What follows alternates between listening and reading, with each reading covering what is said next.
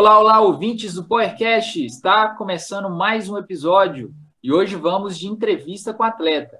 Hoje vamos falar um pouco sobre um assunto que foi novidade no mundo da bike nos últimos anos. Quando você vai assistir uma competição de Fórmula 1, motocross, você sempre escuta o ronco dos motores, né? Já pensou em escutar isso em alguma competição de bike? Pois bem, se você já pensou, você está viajando. Vamos conversar um pouco sobre e-bikes, que são bikes com pedal assistido, que agora fazem parte de uma nova modalidade regulada pela UCI, que é a União Ciclística Internacional. Mas não é só acelerar, não. A gente vai desmistificar tudo durante esse episódio e, na verdade, tem que fazer muita força. Para contar para a gente um pouco sobre esse universo, hoje a gente recebe aqui o atleta Eric Bruschi, Seja muito bem-vindo, Eric, e conta pra gente, faz força ou não? Fala, pessoal do PowerCast. Muito bom estar aqui com vocês. Para quem não me conhece, eu sou o Eric Bruschi, atleta profissional do time Specialized Racing BR. Faço parte da formação da Specialized tem oito anos e desde o ano passado eu integro o time de mountain bike e e-bike. Legal, pessoal, fica ligado aí que a gente vai descobrir tudo sobre essas e-bikes aí. O Eric é o profissional da área. Agora a gente vai conhecer o super time de podcasts que estão aqui comigo hoje. Eu sou o Gustavo, saúdo a todos vocês ouvintes. E é um prazer estar aqui com Danilo Caruso. Fala galera, vocês estão bom? Eu estou bem. E Paulinho Maia. Fala, turma. Assunto hoje bem diferente aí, então cola o ouvido e vamos aprender. Vamos que vamos. Fiquem ligados no nosso Instagram, powercast.ciclismo, que todas as novidades vão saindo por lá. E depois de escutar esse bate-papo, se liga nos outros episódios que já estão disponíveis nas plataformas de podcast. Tem muito assunto legal. Então é isso, galera. Vamos lá. Vem de roda. Eric, para começar esse papo de hoje, a pergunta é um pouco diferente.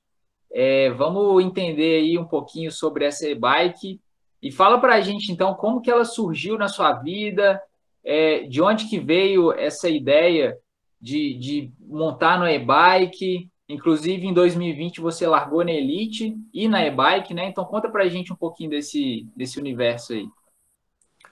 Bom, acho que a e-bike surgiu na minha história um pouco através de da minha curiosidade por sempre experimentar modalidades novas.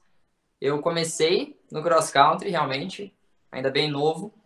E só que logo depois fui para ciclismo de estrada. Acho que muita gente não sabe dessa passagem que eu tive pelo ciclismo de estrada ali por 2010. Cheguei a fazer parte da seleção brasileira de estrada. A gente foi competir no Uruguai e ganhei títulos brasileiros também na modalidade. Competi de enduro, downhill, já competi até, na verdade, na pista das Olimpíadas de BMX, então teve poucas coisas que eu não fiz até hoje. É, e quando a Specialized surgiu com a, com a proposta no final de 2019 para integrar o time de e-bike, falei, tô dentro. Bora, bora, bora experimentar esse desafio aí. E, na verdade, em 2019 foi a primeira edição do Campeonato Mundial, lá no Canadá. E quando a Specialized veio com a proposta para mim, a proposta já foi exatamente essa. Que a gente não iria ah, andar de e-bike. Não, a gente iria correr profissionalmente. Então, que a nossa ideia seria atingir o mais alto nível de performance nas provas de e-bike. Então, na minha primeira prova eu venci, que foi lá em Araxá. E no meio da. E junto com a prova de e-bike eu competi na Elite. Então estava participando dos quatro dias de corrida lá. E fiz a prova de e-bike ainda no meio. Fui para o campeonato mundial. No campeonato brasileiro também competi. Bem, na verdade, tendo um problema lá logo na primeira volta, mas era uma prova que era meu foco principal do, da temporada. E para esse ano, de novo, no cronograma, o Campeonato Mundial na Itália, e também o Campeonato Brasileiro. Massa demais, cara. Mas segura um pouquinho o assunto é bike. Vamos voltar aí um pouquinho sobre a sua experiência na mountain bike. Pelo visto, já passou por todos os tamanhos e tipos de bicicleta que, que existe, né? É, conta pra gente, assim, você é um cara novo, né?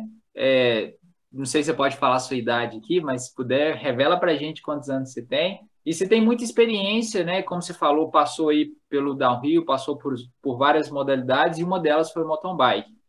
E aí, fala para a gente um pouquinho dessa trajetória sua, dentro, pode ser né, de todas as modalidades de ciclismo, ou focar né, no mountain bike, que é a que, é a que, vamos dizer assim, você deslanchou?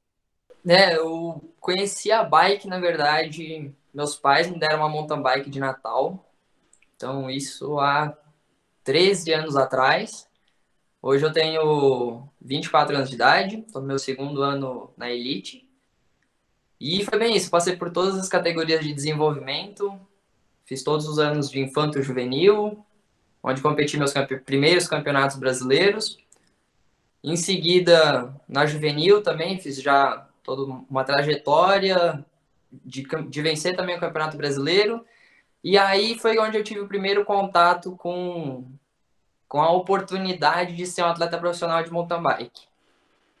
Eu fui convidado pelo time da Specialized ainda no final de 2013, então meu último ano de juvenil, para integrar o time da Specialized como primeiro ano de júnior. Então foi realmente uma aposta deles para um atleta né, que ainda não tinha se comprovado na, na júnior, só que desde que eu entrei lá, as coisas fluíram muito bem, venci meus dois anos na o Campeonato Brasileiro na júnior, tive boas participações em, em várias provas, uh, top 10 no ranking mundial da Júnior, ainda em 2015. Uh, ah, a gente teve alguns bons resultados também fora do país. Fui vice-campeão da Copa da Copa Lipe no Chile, lá em Santiago. Ganhei uma prova na Argentina, Copa América. Então, provas válidas pelo ranking mundial.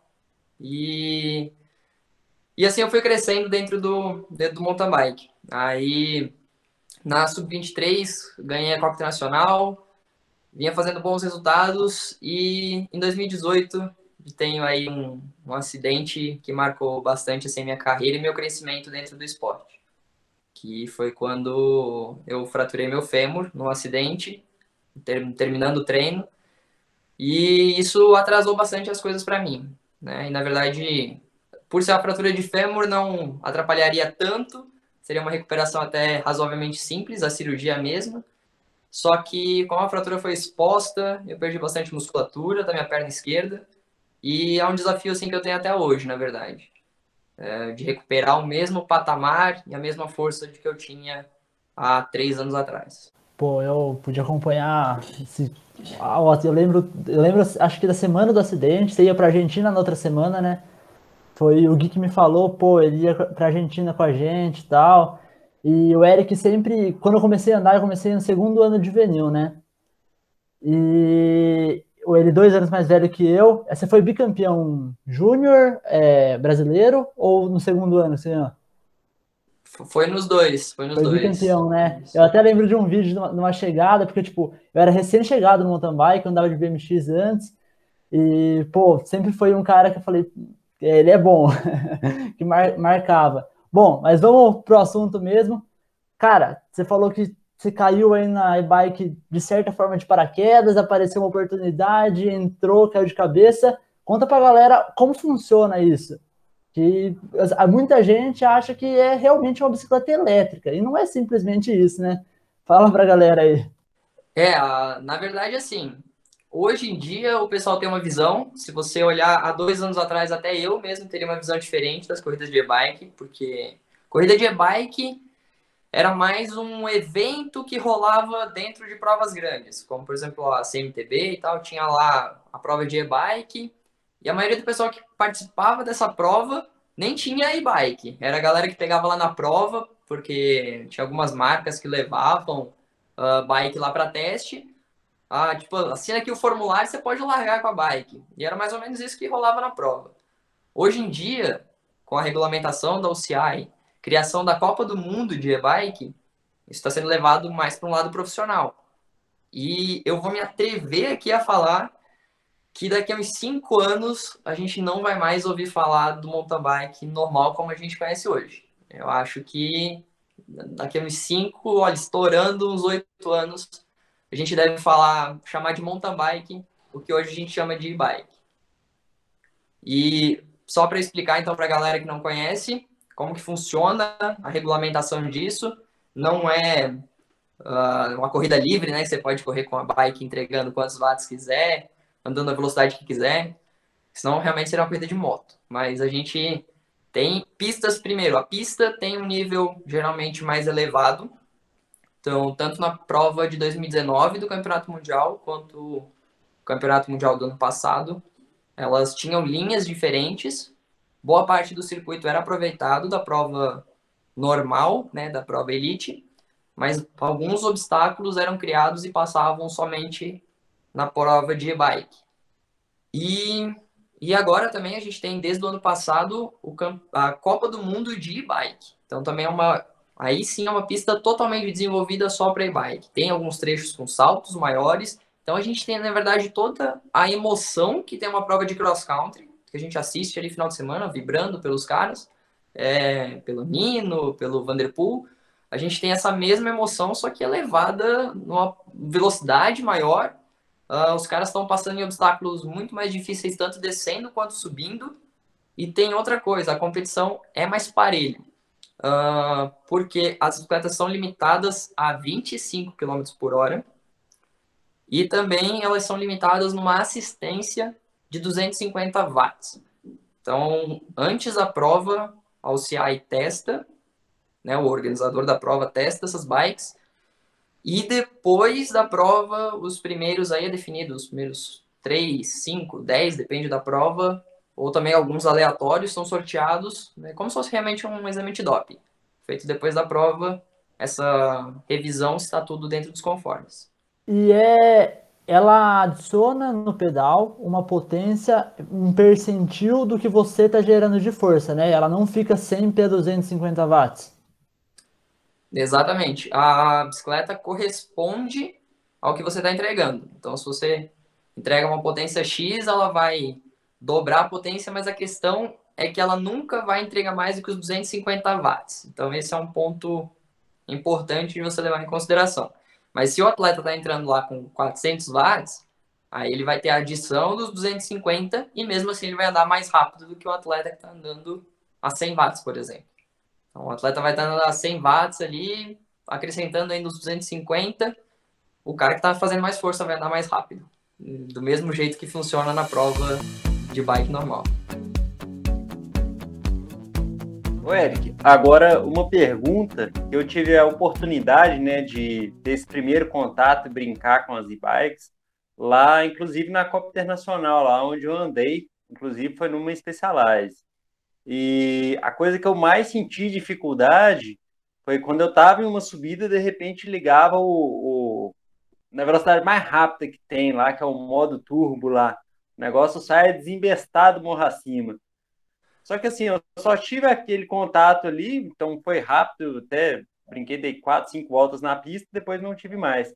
Mas assim, você que já é um atleta mais experiente, qual que, que é o ponto chave assim para quem está Tá escutando a gente que por acaso tem uma e-bike ou quer comprar uma e-bike, qual que é o ponto-chave, assim, uma dica, um detalhe que você pode falar, cara, faz isso desse jeito que você vai ter um domínio perfeito da bike, ou então não faz igual o Paulinho, liga tudo de uma vez lá que o negócio vai sair desembestado, você vai bater na árvore. Dá uma dica dessa pra gente, assim, para quem tá escutando aí. É, Paulinho, é aí mesmo que a gente difere né, a parte de corrida da parte do, do passeio. A e-bike, ela abrange todo esse tipo, né? Todo tipo de ciclista. E aí a gente tem o pessoal que está querendo iniciar, ter a bicicleta, a e-bike mais como um auxílio para o pedal, né? Para possibilitar ele fazer mais coisas, fazer uma trilha, alguma coisa diferente. Aí para esse cara realmente é melhor ele iniciando gradativo com a bike. Geralmente as bikes têm de 3 a 4 modos de, de assistência. Então é válido realmente você começar com um modo mais lento para entender essa ajuda que a bicicleta faz. Porque na parte de competição, a gente anda só com a bike no turbo. A gente anda com ela no máximo o tempo inteiro. E isso aí exige um outro ponto muito crucial, que é a pilotagem.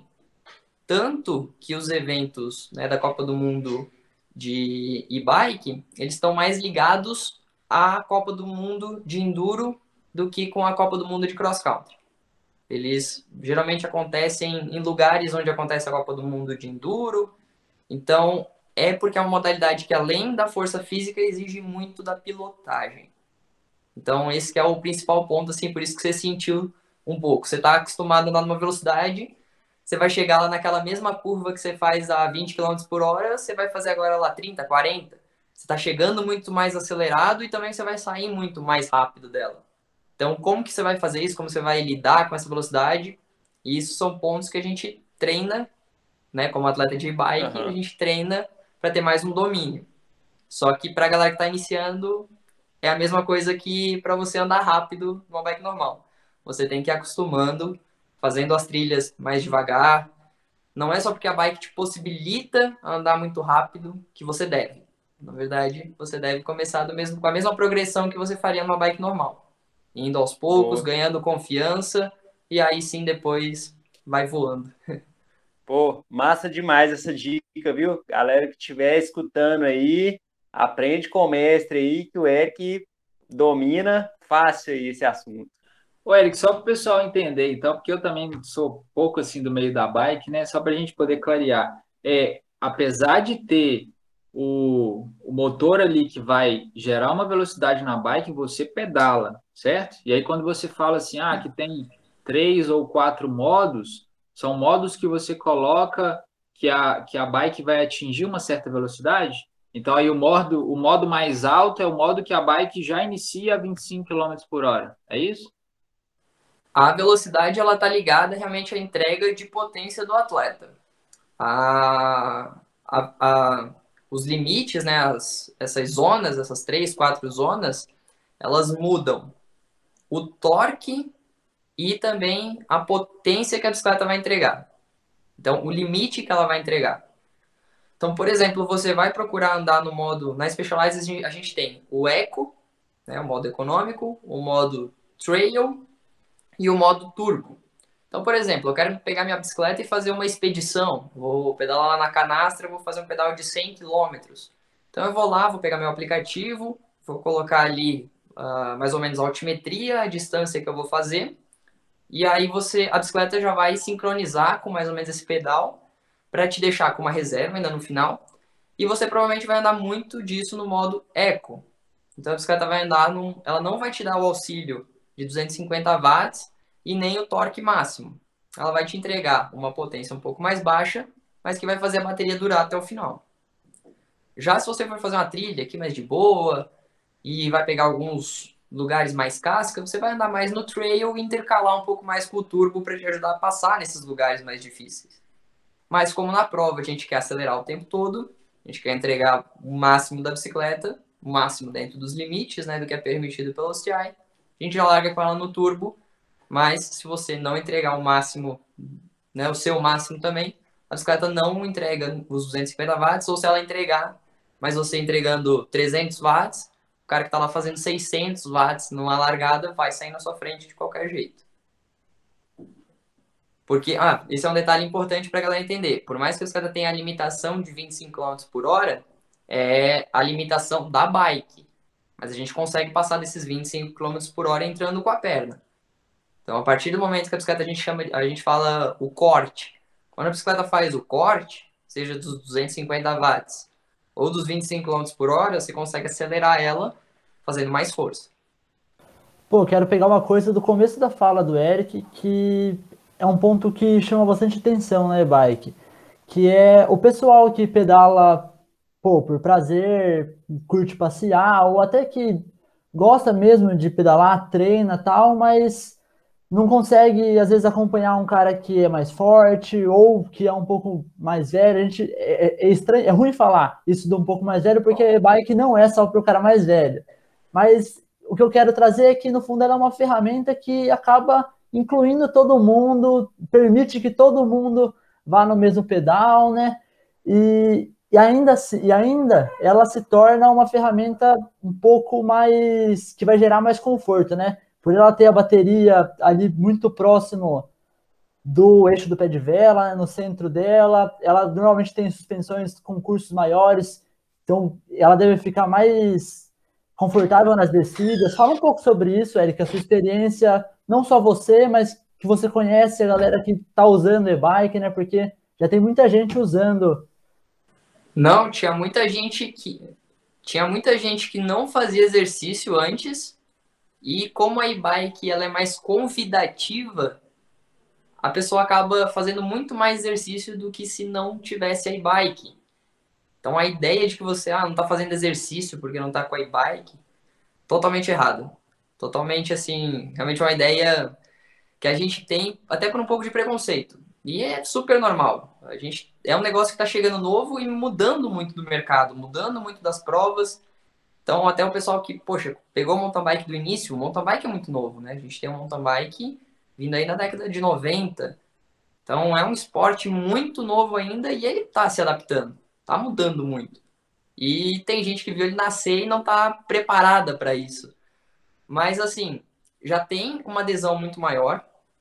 Uh, uma coisa assim que eu tenho comentado muito com os lojistas, é um feedback que eles têm repassado, é que o pessoal que antes comprava, por exemplo, o MiceWorks HT de 8 quilos, pessoal mais, né, um pessoal mais velho, um pessoal um pouco mais de idade, comprava essa bicicleta por quê? Porque era a bicicleta mais leve que tinha, ou seja, era a bicicleta que ia facilitar ele o máximo no pedal. Mas hoje essa mesma pessoa ela pode comprar pelo mesmo preço uma bicicleta elétrica. O que vai fazer ela fazer? O que vai possibilitar ela fazer pedais em lugares diferentes. Então, vai poder encarar uma trilha sem ter o medo de que, poxa, será que eu vou conseguir chegar em casa de novo? Eu vou conseguir completar aquele percurso? Sim, você vai. E conforme for ganhando forma, conforme você for melhorando, você pode tirar a, a bike do modo de entrega de potência máxima, você pode usar o modo trail, modo eco, conforme você for evoluindo, ou seja, você vai fazer mais força e você vai estar tá economizando mais bateria, que vai te possibilitar de fazer um pedal mais longo. Então, de qualquer forma, você vai passar mais tempo na bike. Então, o cara, em vez de comprar uma bicicleta normal e fazer um pedal de uma hora, um pedal de 30 quilômetros, esse cara agora com uma bike vai fazer um pedal de 50 quilômetros, 60, vai passar duas, três horas na bike. Então, no final das contas, a pessoa vai estar tá fazendo mais exercício.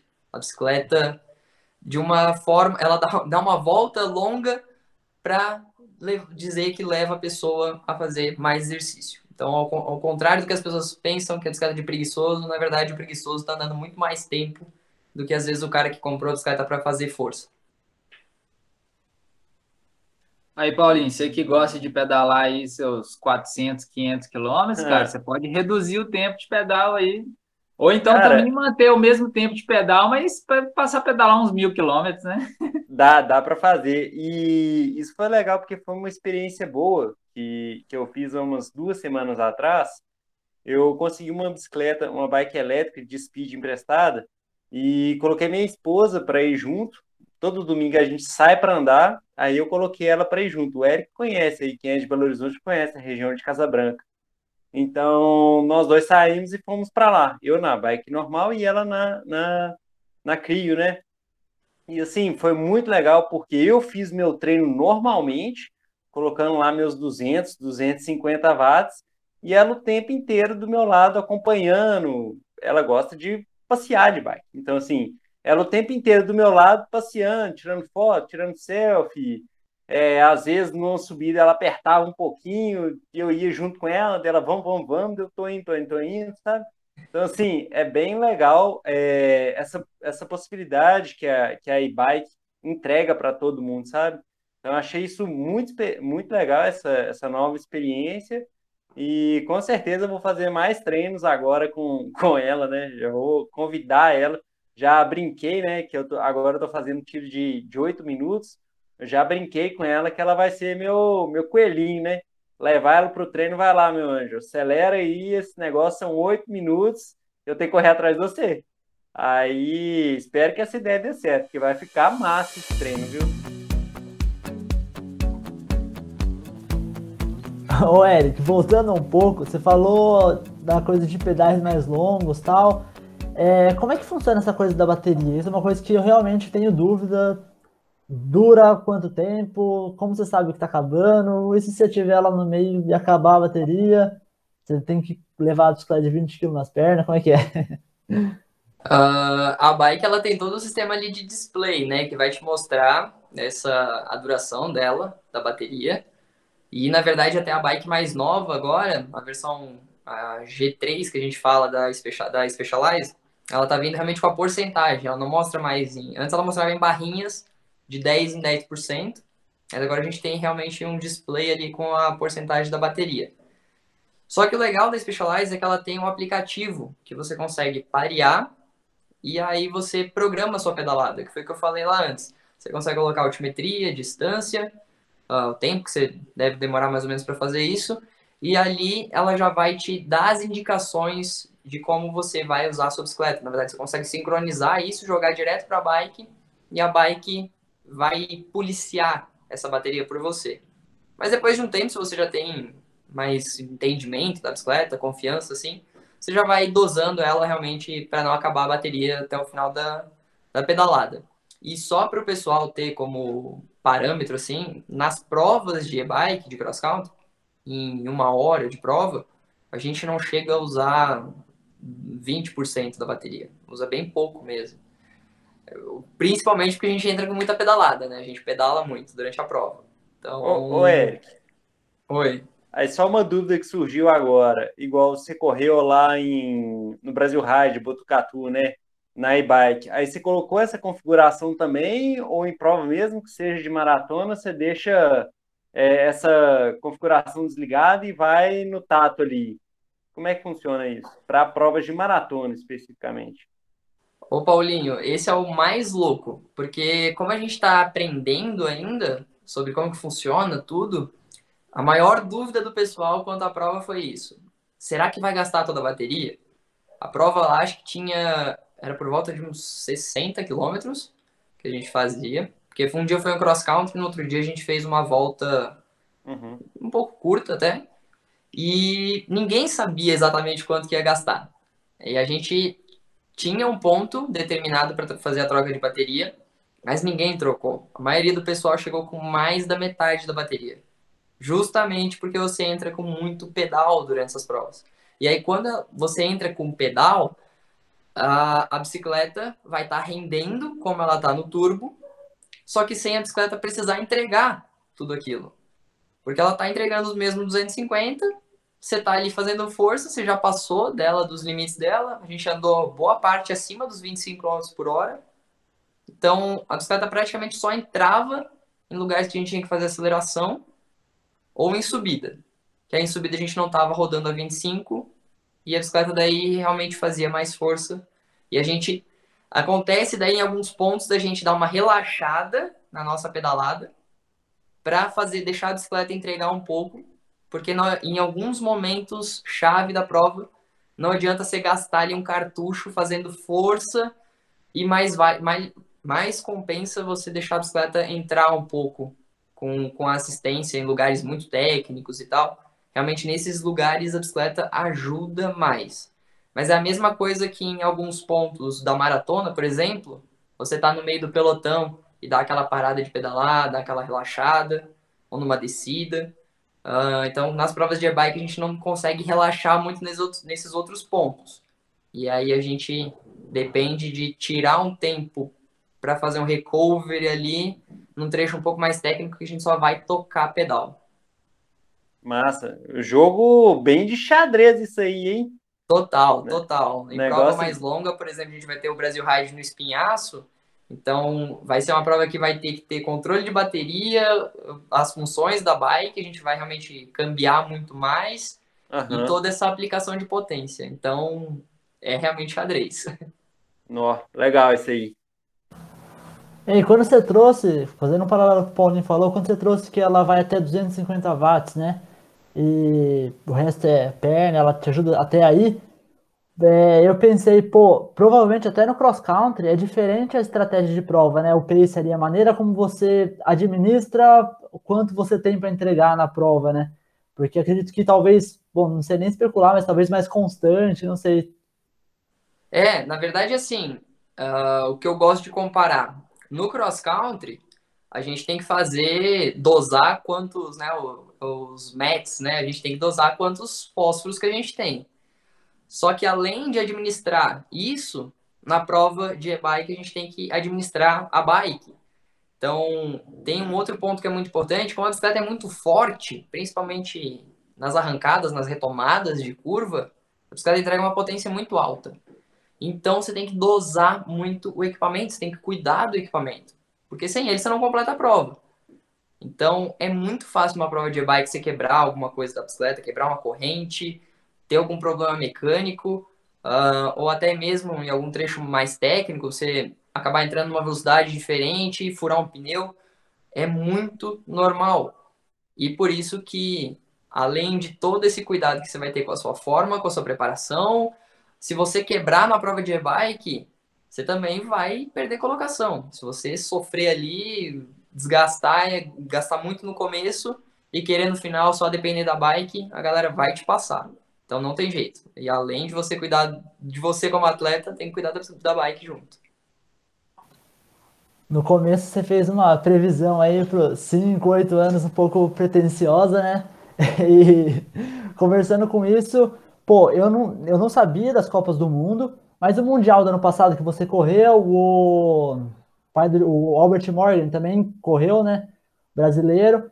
E quem ganhou foi o Pidcock, que essa semana a gente viu fazendo um show na Copa do Mundo. Bom, para quem está assistindo já vai ter ido lá ver mestre. Então vocês concluam aí o que, que aconteceu. Mas enfim. É...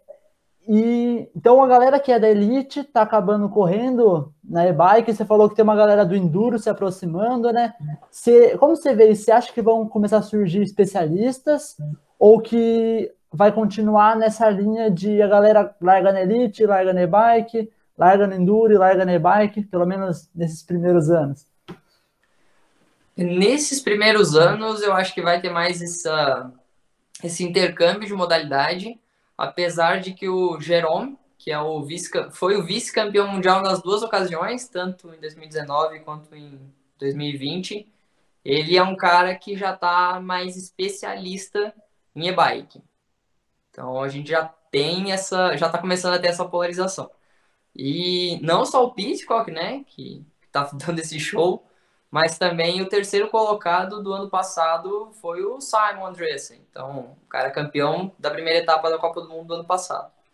A gente tem esses atletas, o Alan Hatterley, né, que hoje está na Cannondale, mas ele foi o primeiro campeão mundial de e-bike pela Specialized lá em 2019. E esse último final de semana nesse final de semana de Aldstad, ele fez, uh, terminou na oitava colocação, logo atrás do Vanderpool. Então, isso mostra né, que depende muito do físico também para estar tá desempenhando bem nessas provas. E eu lá no ano passado cheguei muito bem preparado mesmo para a prova, gostei das condições de lá. É, a lama, assim, estava um pouco acima do que a gente está acostumado, mas lá em Santa Catarina também faz bastante, né, bastante lama, então por mais que eu tinha me mudado no ano passado aqui para Minas, mas eu ainda estava com a pilotagem, acho que em dia, com a lama. E na verdade lá eu cuidei bem de mim, mas não cuidei do equipamento. Eu que, acabei quebrando a corrente lá nesse campeonato mundial devido à quantidade de chain suck que estava dando na bicicleta. Então, o único alívio que eu tive foi quando eu terminei a prova e vi que o Absalom terminou pelo mesmo motivo. O cara teve vários chain sucks ali, que é quando a corrente é puxada né, pelo quadro, bem ali na parte do pé de vela. E acontece que eu, eu larguei super bem, eu tava me, me dando muito bem mesmo na parte de largada, que largava subindo. Então, até na largada eu consegui passar o Thomas, passei uma galera, ganhei várias posições na largada. E aí eu comecei a ter esse problema quando a lama começou a juntar demais na bike. Eu ia lá, parava, tirava lama, e voltava para a corrida, recuperava umas 5, 6 posições, dava problema de novo ali, ia lá, tirava lama. Só que numa dessas horas, foi no momento crítico ali, eu dei uma pedalada e acabou daí forçando demais a corrente. Como eu falei, a bicicleta é muito forte, com aquela lama toda, eu acho que mais de metade da prova a galera parou, teve problema mecânico, e eu acabei sendo uma dessas vítimas aí. E para esse ano, é, você está focado totalmente no e-bike, você vai para o Mundial de e-bike, aqui no Brasil você vai largar no mountain bike e na e-bike, como é que tá seus planos? Uh, esse ano, na programação, tá para participar do campeonato mundial na Itália. Realmente a gente fica um pouco à mercê da, da das restrições do Brasil para ir para fora. Então a gente teve, né? A gente acompanhou toda a saga do Avancini para estar tá lá, a Confederação Brasileira que ficou em quarentena 14 dias antes de participar da Copa do Mundo. Então, realmente não sei. Teve, teve muitos brasileiros, o Zé Gabriel mesmo não conseguiu ir, uh, o Gustavo Xavier não conseguiu ir para a Europa. Então, a princípio, estou programado para ir, estou me preparando para ir para o Campeonato Mundial, mas não tenho certeza se eu vou estar tá lá. Porém, aqui no Brasil, foco total no Campeonato Brasileiro de Bike. Quero, quero conquistar essa, essa medalha que escapou no ano passado. E vou também estar participando das provas, principalmente da Brasil Ride. Uh, aí, algumas provas na, na e-bike, como a do Espinhaço. Lá vou participar na e-bike. E algumas outras eu vou estar correndo uh, no normal mesmo. Então, lá na Bahia. E a gente está vendo aí nesse Botucatu, eu devo correr na e-bike. Eu ganhei no ano passado na e-bike. Então, esse ano eu devo ou voltar para Elite ou correr na e-bike de novo. Pô, legal demais, velho. E assim, dá para ver nos seus olhos aí, na forma que você fala, que você está apaixonado pela bike, né? Então, eu boto fé que você está crendo de fato que, que daqui uns anos vai ser só e-bike. E, e eu, eu fiquei muito curioso, cara. Eu vou começar a procurar umas provas de bike aí para assistir e, e, ver essa emoção daí que você está falando, velho. Massa demais. Ô, ô Eric, trazendo um pouquinho para você, assim, cara, é, o pessoal que te acompanha sabe que você não é exclusivamente atleta, né? É, não sei se você já formou, mas você estava estudando educação física, né? Me corrija aí se eu estiver errado. É, a gente também está na dúvida aqui se você trabalha no OCE junto com o Paulinho, como é que surgiu essa proximidade toda aí. Mas fala com a gente, assim, como é que foi essa decisão de aliar essas carreiras, né? Atleta profissional fazer uma, uma formação? É, como é que você tem lidado com essa, com essa sua rotina? Como é que você consegue organizar isso do trabalho, dos estudos, do atleta profissional, enfim? E agora com essa nova modalidade, né? Querendo ou não, é, é, é bike, mas querendo ou não, são, como você já trouxe, são. É, tem, tem especificidades diferentes, né? Então, não sei, a preparação, vamos dizer assim, é similar, mas é diferente, né? Então, fala pra gente aí um pouquinho. Bom, na verdade, a paixão pela bike vem desde sempre e na hora de escolher uma faculdade para fazer, eu acho que não tinha como ser outra escolha. Então, tá envolvido na bike mesmo depois de terminar a carreira como atleta profissional, eu acho que era a única saída assim que tinha deu não, continuar ligado com o esporte por vários anos. E esse convite veio da partiu do Hugo para estar tá integrando o time lá da OCE, primeiramente na parte mais de comunicação. Então eu me mudei aqui para Belo Horizonte em janeiro do ano passado. E logo que eu cheguei, o Hugo me chamou, falou: "Poxa, você está por aqui? Vem aqui conhecer como é que a gente trabalha. Uh, enquanto que você está se formando ainda, já vai captando aqui muita coisa com a galera. E agora que eu estou na reta final da faculdade, depois de trabalhar um, um bocado lá no, na parte de, de comunicação, tô bem à frente lá na, parte dos camps, então nos training camps, na parte uh, prática, também tô lá direto conversando com a galera, passando os toques para todo mundo. E agora, aos poucos, com, com a supervisão aí do Paulinho, de todo o time de coaches lá da OCE, tô começando a entrar na parte dos treinos. Então, eu tô lá montando os treinos e esses caras estão direto aqui no meu ouvido, tudo passa pela aprovação deles. Então, isso que tá sendo mais legal. Tem um time de caras que eu admiro muito como mentores e o próprio Hugo, eu treino com ele já, na verdade, desde 2016. Então, aí a gente já vai para cinco anos juntos. É, tem bastante tempo que a gente já trabalha e sempre acompanhando de perto os treinos, esse jeito que o jeito OCE, né, de trabalhar. Então foi um negócio que eu, poxa, me inspirei bastante, falei, é, vai ser o melhor lugar para eu crescer como atleta também e como como treinador. Então tá sendo uma um intensivo da faculdade ali tá junto com esses caras. E outra coisa bem legal é que lá no OCE a gente leva o teórico muito a sério, mas também o prático. E eu acho que essa carreira como atleta profissional e agora também atleta profissional de bike tem somado muito nessa equação toda. Essa era uma, essa era uma dúvida que a gente tinha, né? Se era você que montava seus treinos ou se você era assistido. Então, a galera do OCE já te acompanha há bastante tempo, né? E nessa sua transição também do, do mountain bike para o e-bike, o, o pessoal aí foi se adaptando, né? Treinando você, for, foram se adaptando a essa nova modalidade, porque querendo ou não, é, digamos assim, algo desconhecido para todo mundo, né? Até mesmo para os treinadores. Né? Não, e para mim total. A gente, na verdade, a gente está aprendendo como é que funciona a prova na parte de dados. Então, em quais momentos a gente entra com força na, durante a prova. Eu já fiz simulado de prova com e-bike, mas eu ainda corri pouco, né? Foram poucas as oportunidades de correr. No meio dessa pandemia aí, a gente correu, se eu não me engano, eu corri de e-bike cinco provas. Então, foi bem limitado. E só que de tudo isso a gente está tirando informação, tirando dados para justamente alinhar e afinar o treino para e-bike. E conta uma coisa para a gente, para a gente encaminhar para o final. Falou um pouco de conversar a teoria com a prática, né? É uma discussão que a gente tenta trazer aqui bastante no podcast. É um dos nossos objetivos essa comunicação científica, né?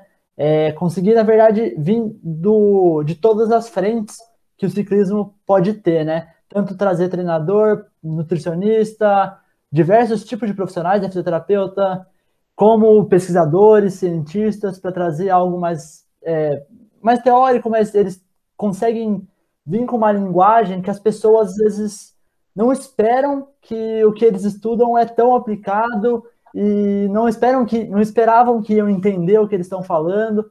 Então é bastante legal e também essa frente de trazer o atleta, então, eu queria que você falasse um pouco, pô, essa sua experiência de começar a estudar o treinamento na faculdade e estar treinando, como é que foi isso? Você acha que te ajudou? Não, sem dúvida nenhuma. E agora, ainda lá na, na OCE, é muito engraçado que quando eu recebo ali os, os toques do Paulinho e do João, uh, eles me mostram algumas coisas que uh, agora no aplicativo mesmo, a gente usa lá o WKO5, então, no que eles me mostram algumas coisas, por exemplo, a gente vai repassar alguns treinos passados, eles mostram ali alguns blocos de treino que eu fiz.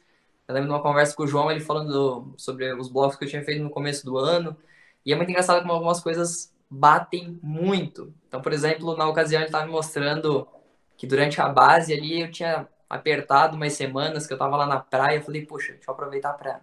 Lá tem uns lugares muito legais de andar. Então eu botei um volume a mais. E o João falou: Poxa, é engraçado, como você colocou isso aqui, geralmente o atleta fica muito mais suscetível a ficar doente, fica com a imunidade mais baixa, porque você colocou uma carga muito grande. E, cara, eu falei pra ele: Foi exatamente o que aconteceu. Eu saí, eu saí da praia, tava voltando pra cá, minha imunidade baixou, eu fiquei mal. É uma semana bem baqueado. Então, algumas dessas coisas agora que, a gente, que eu estou estudando muito mais a fundo, porque na faculdade, querendo ou não, o mountain bike, né, de novo, o ciclismo todo é muito novo, na Europa é algo muito mais levado como uma modalidade de, de renome, e aqui no Brasil, então, a gente acaba não estudando muito isso, não aprofunda muito nisso. Embora né, nas aulas de anatomia, algumas coisas são bem relevantes para o que a gente faz, uh, só que nessa parte do treinamento mesmo, eu acho que a prática, a vivência é, é muito mais importante. Então, o que eu estou aprendendo lá na OCE vai muito além da faculdade mesmo. Mas assim, o Eric já está trabalhando com a gente lá no escritório, já tem acho que um pouquinho mais de um ano, sabe? E foi muito legal receber um atleta é, de elite igual ele é, porque é um atleta forte, é um atleta que tem muita experiência prática, sabe? Então, inclusive, várias coisas do, do ciclismo, né, que eu não domino, eu pergunto para ele, ô Eric, como é que é uma prova assim? Como é que é uma prova do outro jeito? Porque ele tem uma, uma experiência muito grande e a gente acaba trocando muita informação, sabe? Então eu acabo também aprendendo muito, muita coisa do ciclismo com ele. Até hoje ele estava assistindo a prova lá e ele falando o nome de todo mundo, não, fulano de tal vai tacar, fulano de tal, esse, esse é, o, esse é o, o cara que está mais, mais bem preparado, não sei o que lá. Então, assim, eu acabo, de certa forma, aprendendo bastante. E essa troca toda de, de informação e experiência é muito massa. Não, com certeza, cara. Com certeza. E, e o que se vivencia na pista ali, né? é, é um background que você cria que em qualquer situação ali, como você vai formando, né? Se você se forma profissional e aquele background que você tem de pista, cara, você aprende a, a solucionar questões, né? Que, o, que o, a pessoa que você está treinando tem de uma visão totalmente diferente de quem nunca teve a, a possibilidade de vivenciar a pista, né? Então, sem dúvida, essa, essa vivência aí de atleta de elite do Eric é sensacional. Ô, Eric, caminhando para o final aqui, cara, é, vamos fazer um jogo rápido aqui, bate e volta, tentar responder essas questões aqui com uma palavra só, beleza? Fiquei esse desafio para você aí. Vamos lá, primeiro, prova mais difícil que você já realizou. É, é com uma palavra vai ser bem difícil de responder. Mas... Vai, uma, fra uma frase curta. tá. Uh, Brasil Ride. Ano da prova. 2018. Essa Paulinho tava também. Tava. Bravo. Foi sete, foi sete meses depois do meu acidente. Então foi uma das primeiras provas que eu participei. Pedalada mais longa que você já fez? O circuito Vale Europeu, 285 quilômetros, com 4 mil e alguma coisa de altimetria, e tá tudo no documentário Intento. Mas é, esse documentário é muito legal. Eu já assisti, recomendo todo mundo assistir. Depois o, o Eric vai colocar aqui o, o canal dele, mas massa demais. Eric, maior desafio ultrapassado ou algum momento mais difícil assim da sua carreira? Ah, sem dúvida nenhuma, essa minha fratura do fêmur que redesenhou toda a minha carreira. Prova ou vitória inesquecível? Uh, Campeonato Brasileiro de 2015. Esse foi um, foi um momento bem legal, assim, da, da trajetória. Que foi uma prova que eu já tinha vencido no ano anterior e reconquistar o título depois no ano seguinte, com bastante pressão em cima, uma estrutura de equipe ainda maior do que no ano anterior. Foi, foi muito legal. Foi, foi um momento que eu lembro, assim, para sempre. Comida favorita? Hum. Batata frita. Difícil, né, cara? Atleta, atleta gosta de comer qualquer coisa. Batata frita é bom. É, vai de road mountain bike ou e-mountain bike? Hum. Olha, por mais que eu tô adorando competir de, de e-bike, mas ainda essa daqui é minha, meu xodó a minha mountain bike, com certeza. Terra ou asfalto? Terra. XCC, XCO, XCM ou XCS? XCM. E um atleta que te inspira? Tom Pitcock. Ô, Eric, para fechar de fato, então, cara, caro, caso alguém queira saber mais do seu trabalho, é, como entrar em contato com você, saber suas redes sociais. A gente já comentou aqui que você tem um canal no YouTube, né? Fala aí pro pessoal como é que chama seus canais, como é que faz para te achar. Uh, ah, para quem quiser me encontrar lá no Instagram, né, Brusque01. No YouTube também você vai achar com o mesmo nome, Brusque01. E é por lá que eu tenho me comunicado mais com o pessoal realmente.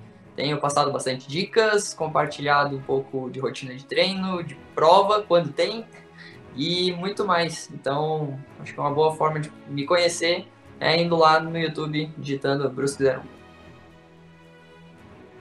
Boa.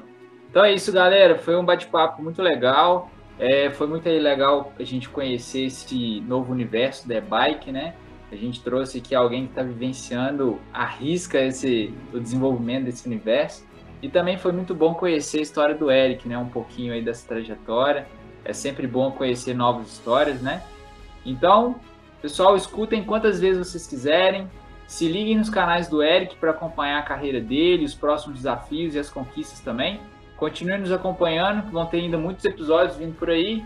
A gente quer agradecer imensamente a presença do Eric, agradecer a todos vocês também que estão nos escutando. A gente começou um quadro novo que chama é, Bem Amigos do Mountain Bike.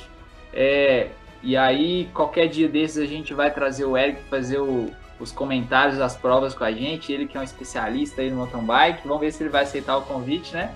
Mas se liguem lá também nesse novo quadro que a gente está fazendo, que tá muito legal. A gente vai acompanhar seis etapas da Copa do Mundo e um time de especialistas lá comentando é, tudo que está rolando nas provas. Então é isso, galera. Até a próxima e vem de roda! O podcast mais serelepe do ciclismo brasileiro.